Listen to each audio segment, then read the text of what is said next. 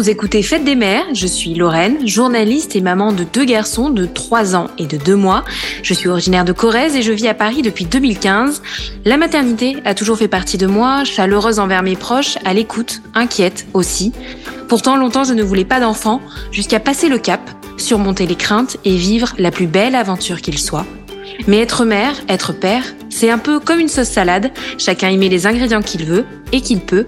Alors vous êtes plutôt huile et vinaigre, vous y ajoutez de la moutarde, des échalotes? C'est peut-être la recette de votre grand-tante.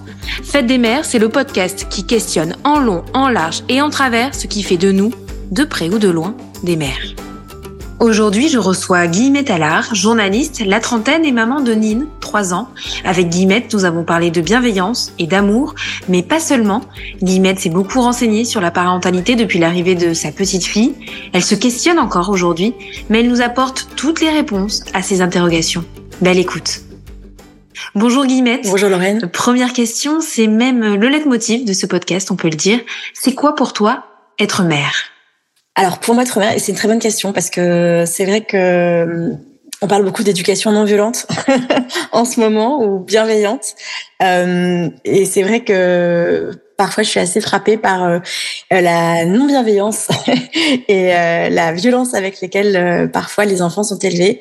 Donc pour moi, être mère, la première chose, c'est être bienveillante avec un enfant, et ça c'est au-delà des liens biologiques. Euh, c'est très important. C'est l'amour que tu donnes à ton enfant. C'est c'est comme euh, c'est comme la phrase dans dans le Petit Prince. C'est le soin que tu donnes à ta rose qui fait de toi euh, ou à ton enfant euh, qui fait de toi son parent quoi. C'est c'est les nuits à se sans l'engueuler. c'est c'est c'est le relever à chaque fois qu'il tombe sans lui dire allez c'est rien. enfin voilà, c'est la bienveillance et l'amour avec lequel tu l'élèves. Alors justement, on va rester sur cette définition de la mère.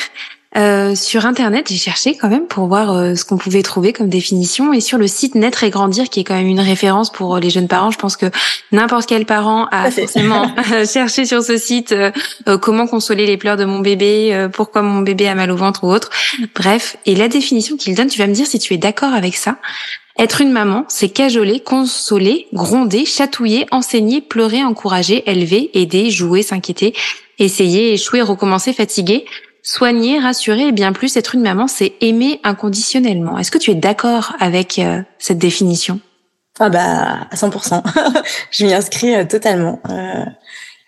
Bon, évidemment, moi j'ai des plus des, petites bon c'est enfin gronder gronder gronder vraiment avec des pincettes mettre des limites je préfère je préfère mettre des limites au, au terme gronder mais à part ça tout le reste Et entre cette définition, la définition que tu viens de me donner, dans les faits, est-ce que tu arrives à appliquer justement euh, ces valeurs, ces principes euh, Tu parlais de l'éducation bienveillante. Au quotidien, c'est peut-être difficile avec une petite fille qui a trois ans et qui est en pleine construction. Et eh bien justement, je trouve que c'est beaucoup plus facile. euh, et même, enfin les, les, les, psychologues, tu vois, comme par exemple Louise Junier, ils parlent plutôt d'éducation non violence. Et je trouve que ça, ça aiguille beaucoup plus parce que bienveillant, tout le monde se réclame de la bienveillance. Mais non violence, c'est beaucoup plus euh, précis. Et euh, oui, en fait, moi je trouve que c'est beaucoup plus facile. Alors évidemment, être parent, c'est euh, avoir euh, être disponible pour son enfant. Et ça, c'est vrai que quand on quand on rentre du travail, qu'on est euh, épuisé, qu'on euh, qu'on est stressé, etc., c'est difficile d'être patient et, euh, et, disponible psychologiquement pour euh, son enfant. C'est plus facile de l'envoyer dans sa chambre, c'est plus facile de crier parce que c'est vrai que c'est une réaction très primaire quand quelqu'un nous agace. C'est mille fois plus facile de, de crier, de décharger son, son, son stress et sa fatigue plutôt que d'essayer de faire un pas de côté et de se dire, euh, de, de, de, prendre un peu de recul et de se dire, bon, qu'est-ce qui se passe? Mais malgré ça, je trouve que euh, d'une manière générale, les rapports humains sont plus faciles euh, quand en vrai on, on essaye plutôt la voie de l'amour. Parce que sinon, bah, enfin, euh, c'est la surenchère. Enfin, moi je trouve que plus on crie, plus l'enfant va crier, plus on ordonne, plus il va s'opposer. Enfin, euh, en tout cas, c'est mon expérience. Alors, euh, il paraît que chaque enfant est différent. Euh, Peut-être qu'avec certains, ça fonctionne mieux, mais en tout cas, moi, j'ai vraiment l'intuition et c'est l'expérience aussi qui me dit que avec la mienne, euh, moi je crie et ça veut pas dire euh, ne pas être ferme, hein, ça veut pas dire euh, ne pas D'ailleurs, je dis hein, souvent, tu as le droit de donner ton, ton avis, ma chérie, mais c'est moi qui décide. Euh, et donc, si c'est l'heure du bain, c'est l'heure du bain. Et puis, euh, je la prends, je la mets dans le bain, même si même si elle n'est pas d'accord et, me le fait vivement savoir. Mais oui, je trouve qu'en fait, en vrai, c'est plus facile de passer par l'amour. C'est plus facile de passer par la patience. Euh, c'est plus facile de se dire que notre enfant est euh, débordé par ses émotions euh, et que c'est pas de sa faute, qu'il ne fait pas exprès de nous rendre chèvres. C'est plus facile de passer par la voie de la compréhension que par celle du jugement. Je trouve que la voie du jugement, se dire il le fait exprès, il me fait tourner un bourrique, ça, moi ça me rend, ça me, parce que ça m'arrive hein, parfois, mais ça me rend plus malheureuse. Penser l'inverse me rend plus heureuse et me rend plus sereine.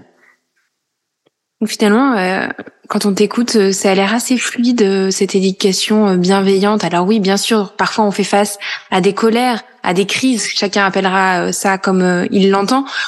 c'est si simple que ça. Ah bah c'est pas simple, mais je pense que passer par l'écrit rend les choses encore moins simples.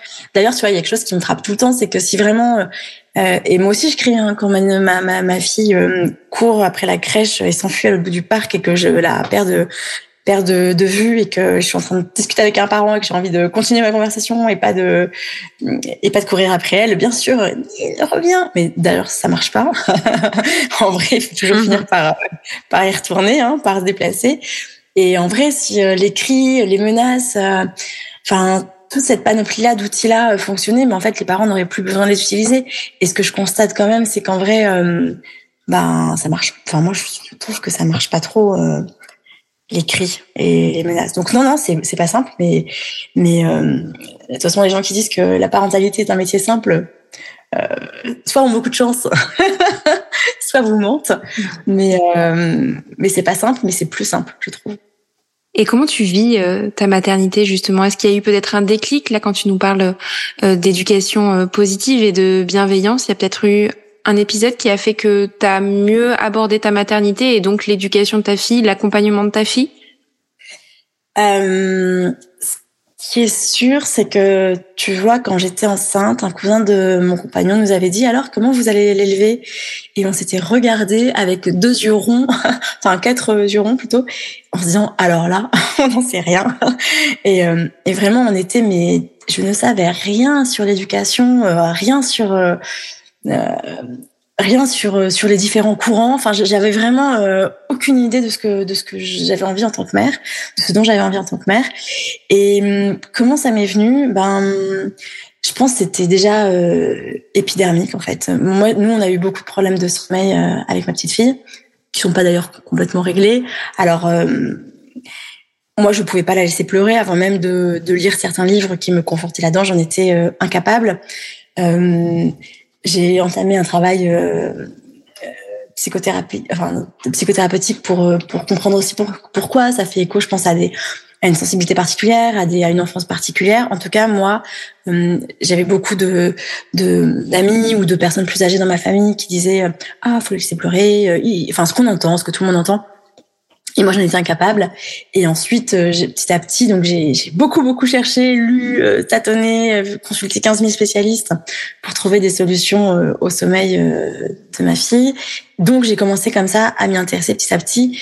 Et c'est vrai que le déclic, ça a été de, de, de, me documenter pour chercher à résoudre ce problème de sommeil qui a duré très longtemps et, et, et de comprendre qu'en fait, l'éducation d'un enfant, ça construit la société. Ça, ça a été un déclic. Euh, c'est ça qui a qui a tout changé en fait. C'est pas juste euh, ton enfant, ta famille, et c'est vraiment euh, quel adulte tu veux former, quelle résistance. est-ce est-ce qu'un enfant poli, enfin, et ça pose des vraies questions. Est-ce qu'un enfant poli, par exemple, c'est vraiment si souhaitable que ça?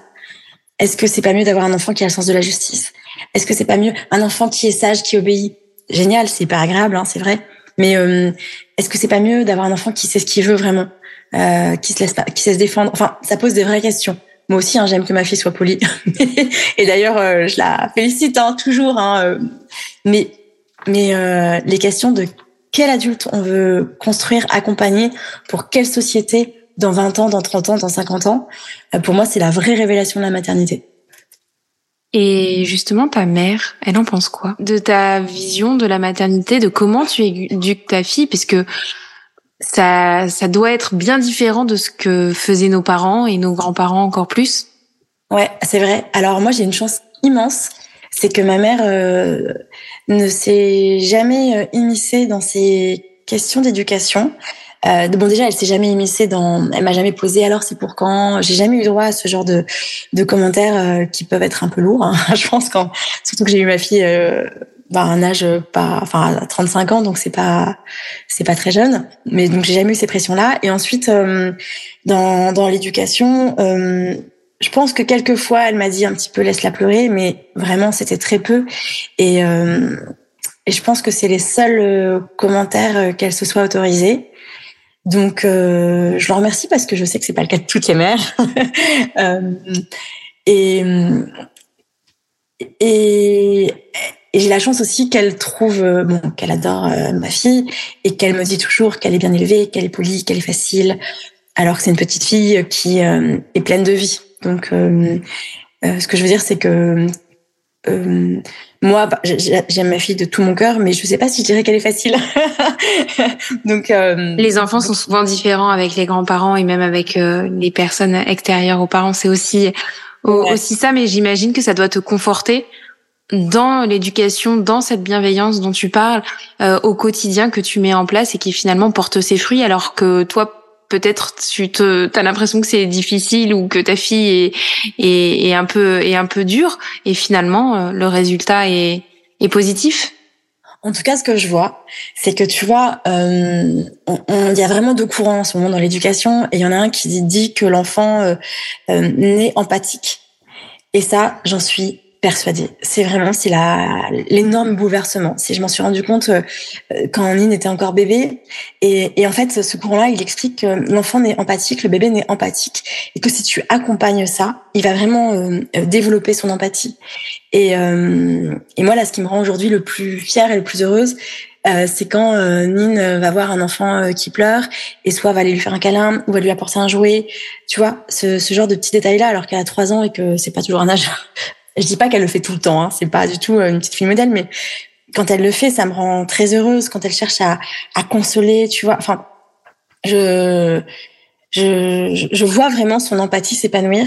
Et, donc, je souscris à 100% à cette idée, euh, enfin même pas, c'est une idée, c'est à cette, euh, à, ces, études qui, qui montrent ça. Et que oui, bien sûr, l'enfant a ne maîtrise pas encore son impulsivité, mais pour moi, c'est certes, il ne maîtrise pas son impulsivité, mais ça reste un être bon. C'est deux choses pour moi euh, très différentes. Si on revient sur l'empathie, c'est c'est aussi euh, un l'empathie, c'est aussi une des composantes de cette définition de la mère que je t'ai demandé au au début de de cette interview.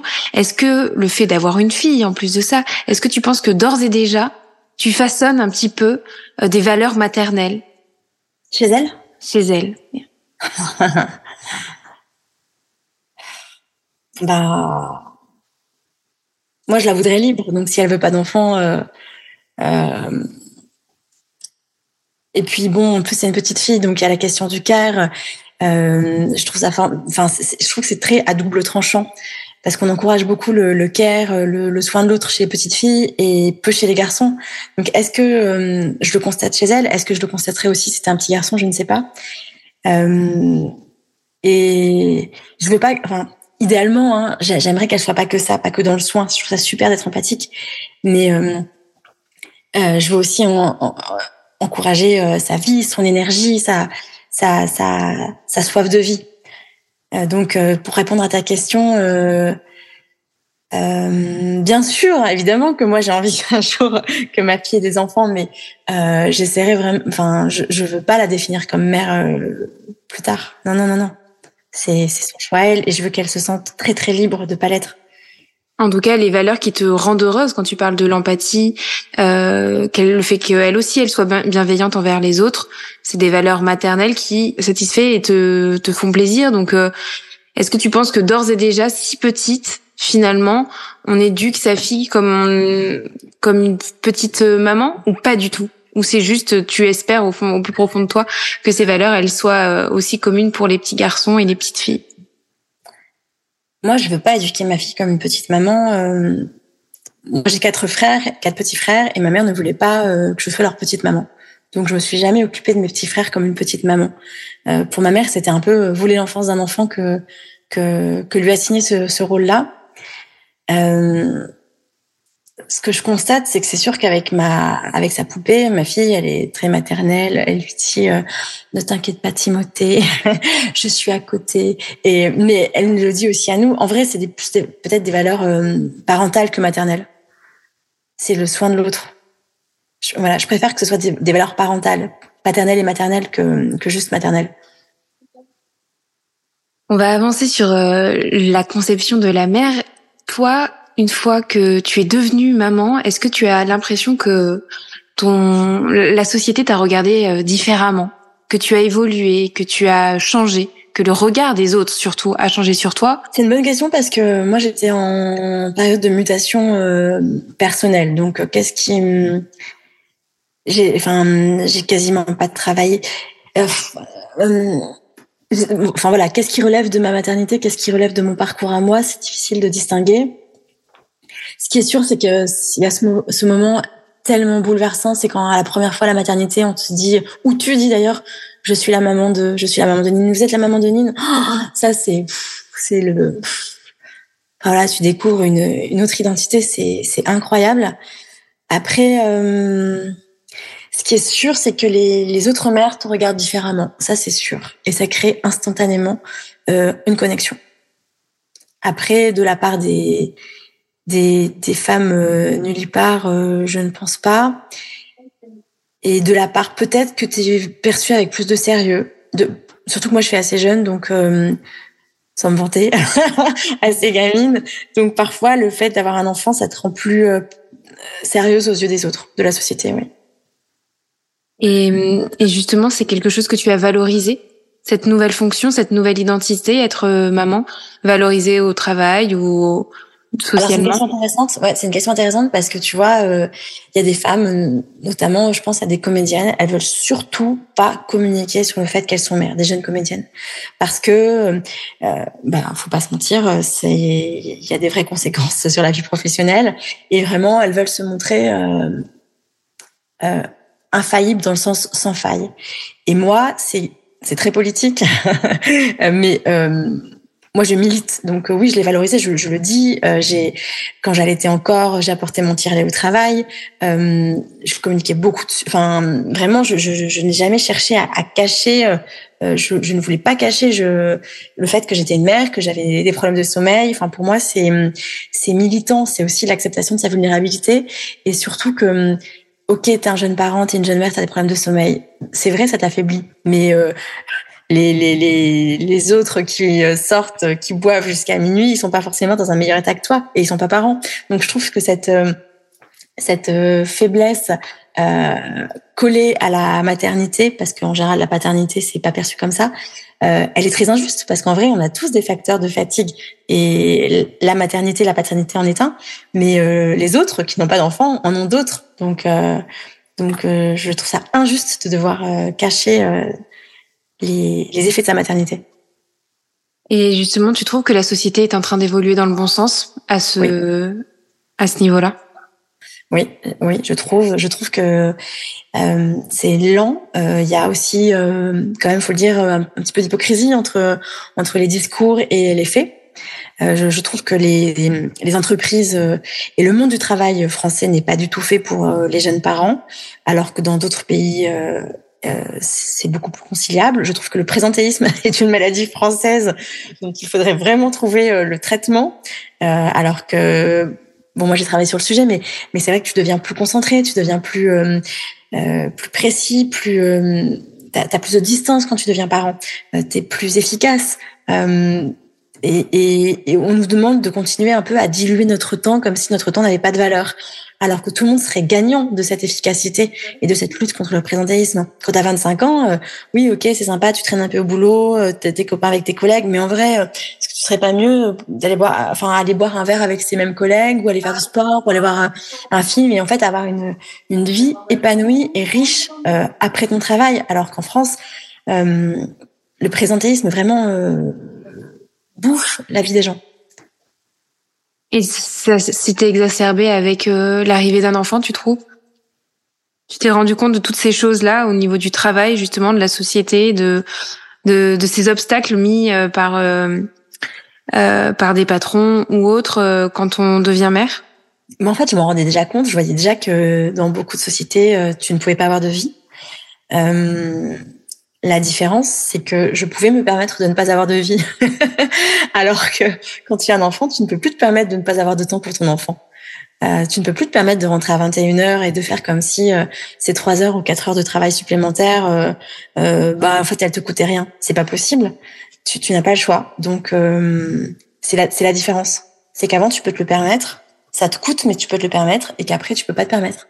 Parce que déjà la crèche elle ferme pas à 21h, que même si tu rentres à 18h, bah, les premiers mois, bah, enfin voilà, si tu rentres à 19h, ton enfant tu le vois pas, il dort déjà. Donc, qui s'en est occupé? Qui, est allé chercher à la crèche? Euh, Au-delà du fait, et c'est pas qu'une question d'argent, parce que au-delà du fait que les salaires, euh, euh, en général, même si tu es à deux, tu peux pas te permettre d'avoir une nounou sur toute euh, toute l'amplitude horaire de ton travail à toi. Euh, au-delà de ça, bah, on en revient au petit prince et à sa rose.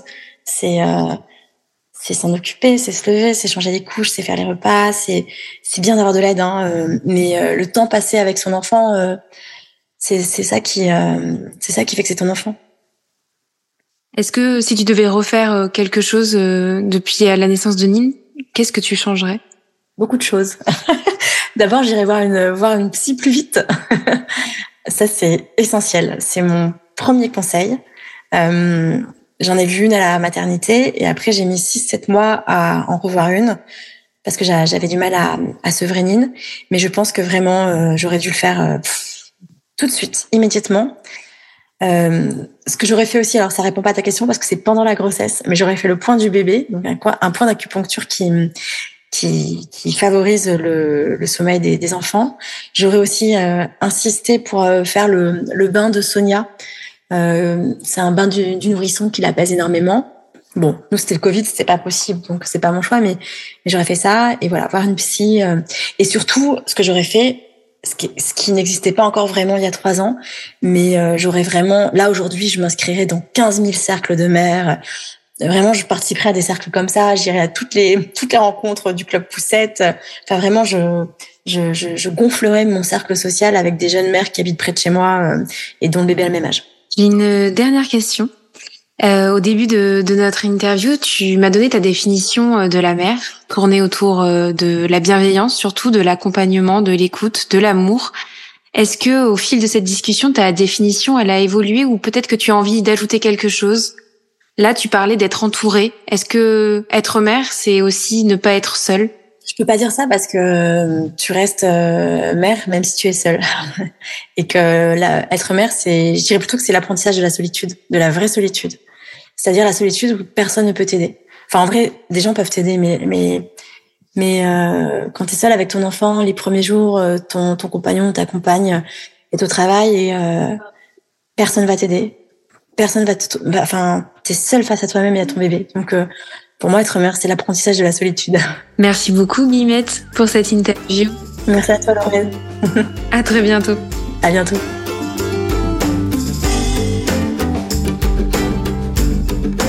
Vous venez d'écouter un épisode de Fête des mères. Ce podcast est un projet personnel financé par mes propres moyens. Alors si ça vous a plu, n'hésitez pas à mettre une note positive.